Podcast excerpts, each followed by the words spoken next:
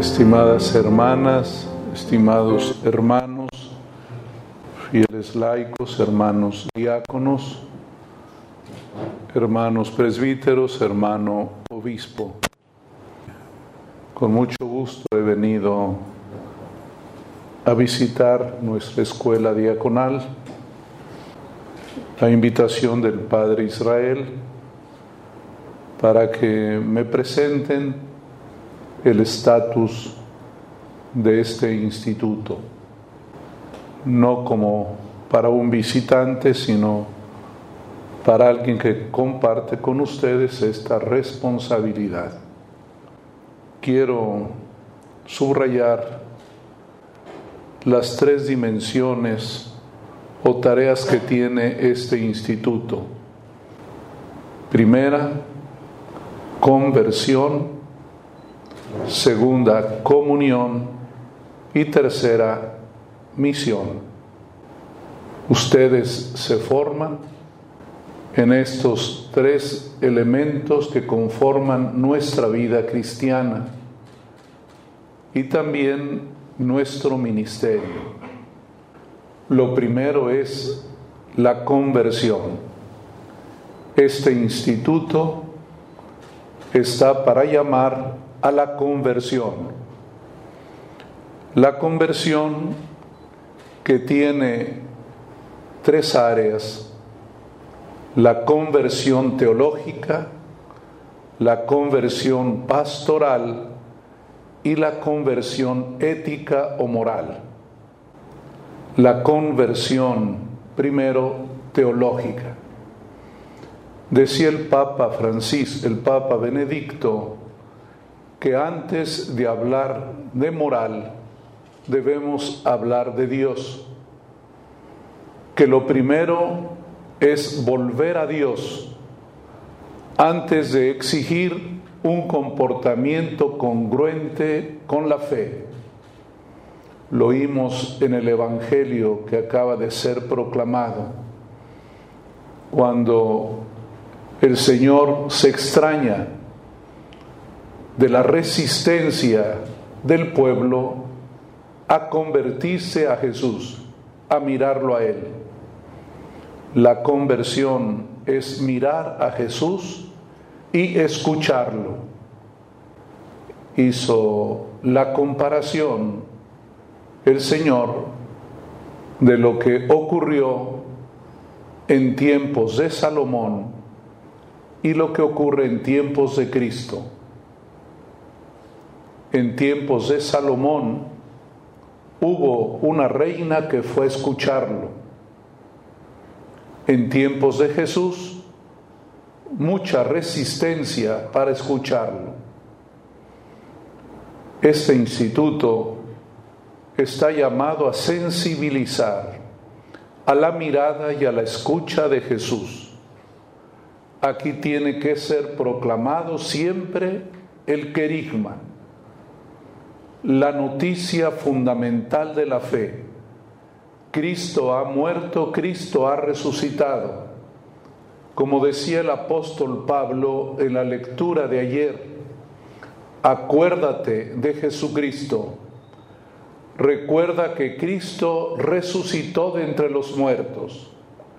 Tiene que ser esa siempre la principal pensamiento en este instituto volver a Dios, volver a Jesús. Pero también la conversión es pastoral, es decir, tener la mirada de Cristo pastor. ¿Y en qué consiste la mirada pastoral? Tener una mirada compasiva, una mirada compasiva, es decir, compartir con los demás los sentimientos, los dolores y las alegrías. En este instituto tenemos que ser muy sensibles a las realidades humanas que vive nuestro pueblo. Cuando hablamos de conversión pastoral, no nos referimos en primer lugar a los métodos de llevar adelante la tarea pastoral, sino a tener las actitudes, los sentimientos del pastor Jesucristo. La conversión ética y moral. La moral es un acto segundo. El primero es el de la fe, pero también necesario. Los diáconos, los que se forman para ser diáconos, los que están en la escuela de ministerios, están llamados a vivir como Cristo pide que se viva.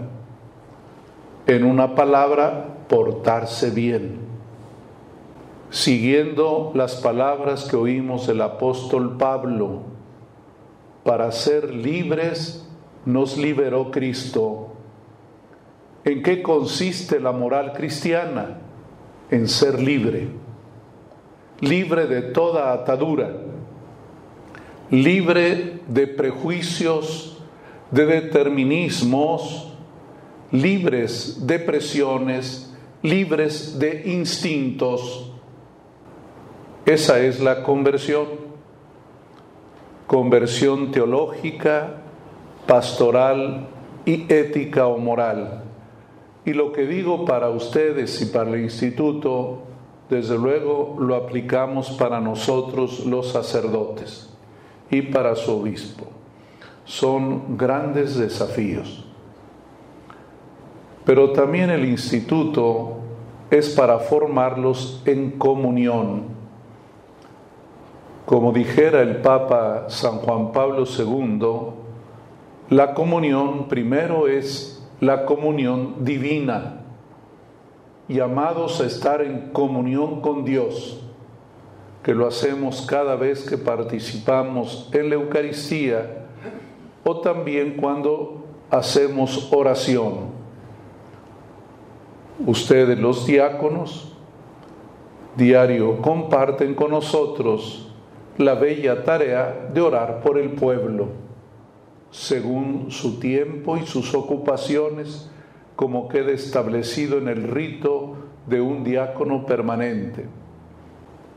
Comunión con Dios tenemos que fomentar la comunión con Dios, pero también la comunión eclesial, la comunión con el Papa, los obispos, los presbíteros, con todo el pueblo de Dios. Un diácono debe ser un hombre de comunión, porque Hoy es muy fácil distanciarse de la iglesia o querer hacer uno su propio camino. Es siempre tener la comunión afectiva y efectiva, como decía el Concilio Vaticano II en la nota aclaratoria de la Lumen Gentium. Cuando le preguntaron al Papa Pablo VI a qué se refería con la comunión, él dijo, la comunión es efectiva y afectiva.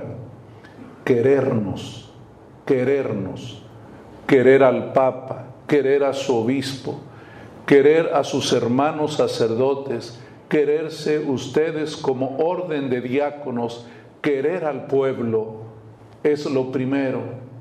Esta simpatía hacia las demás personas y esta comunión afectiva también se transforma en una comunión efectiva, porque decía el Papa San Juan Pablo, la comunión es un don, pero es una tarea, porque siempre habrá problemas.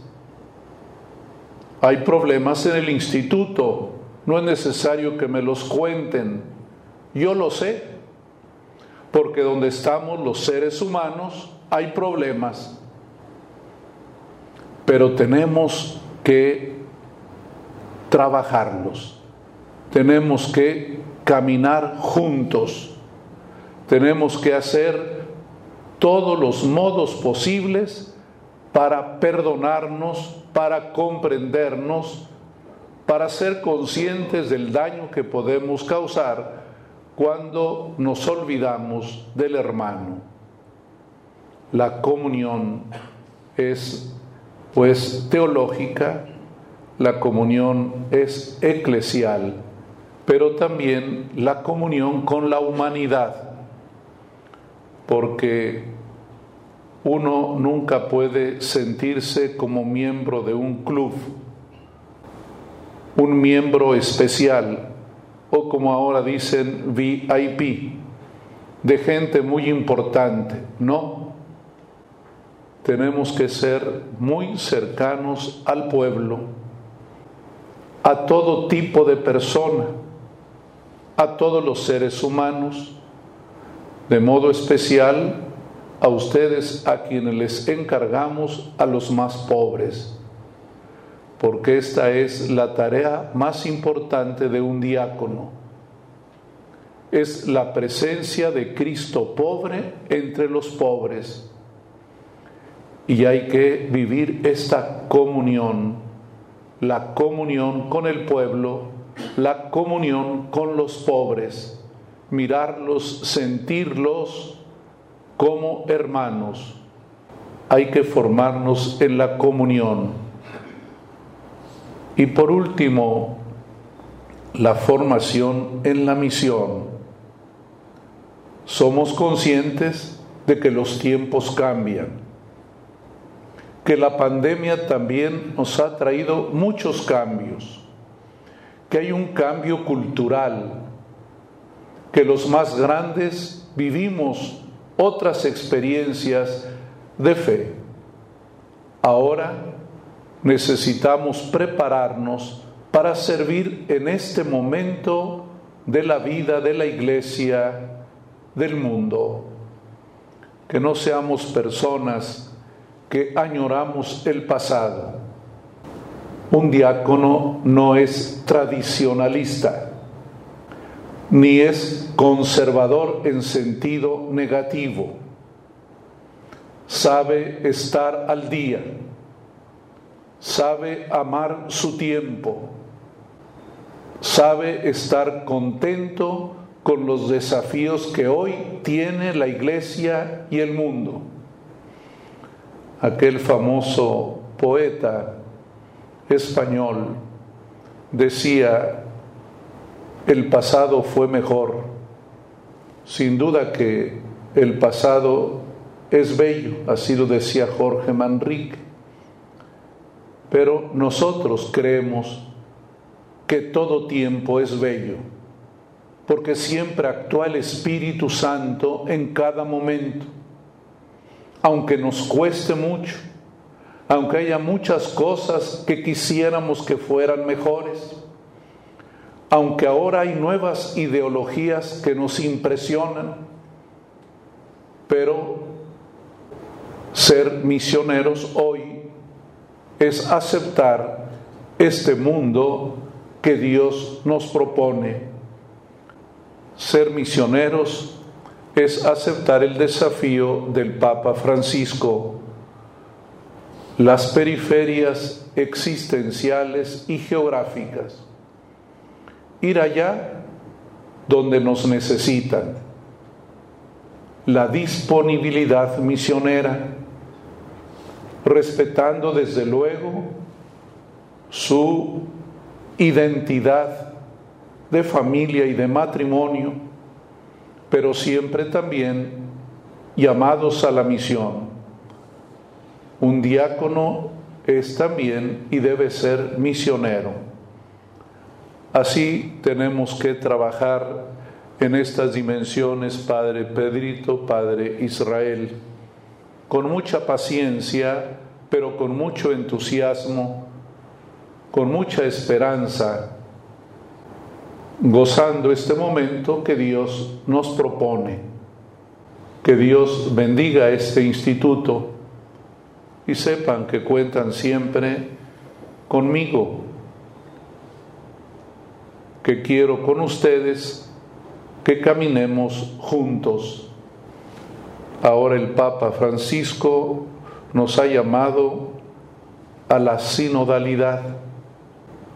Este esfuerzo muy complicado de caminar juntos, de superar diferencias, de destapar oídos, de suavizar corazones, de fortalecer las piernas para caminar.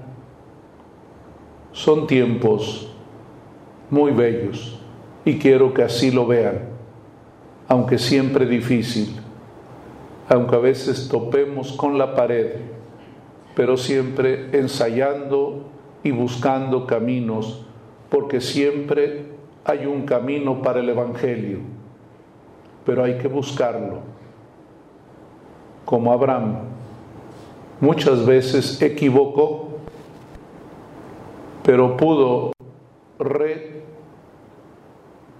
retomar el camino. Así vamos a trabajar y ya saben que cuentan siempre eh, con Juan Carlos como eh, responsable de la pastoral diocesana. Y quiero hacerle un reto a, a Israel que en año y medio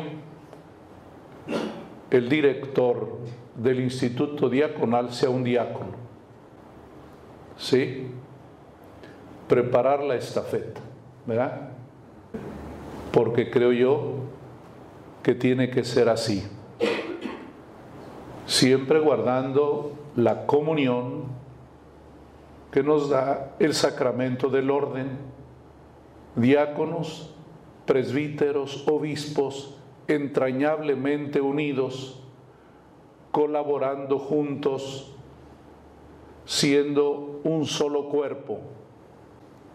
Y desde luego hacia allá iremos también con los eh, que están preparándose y aquellos que permanecerán, hombres y mujeres, que permanecerán en los ministerios laicales. Que Dios eh, bendiga esta obra y eh, yo la veo siempre con mucha esperanza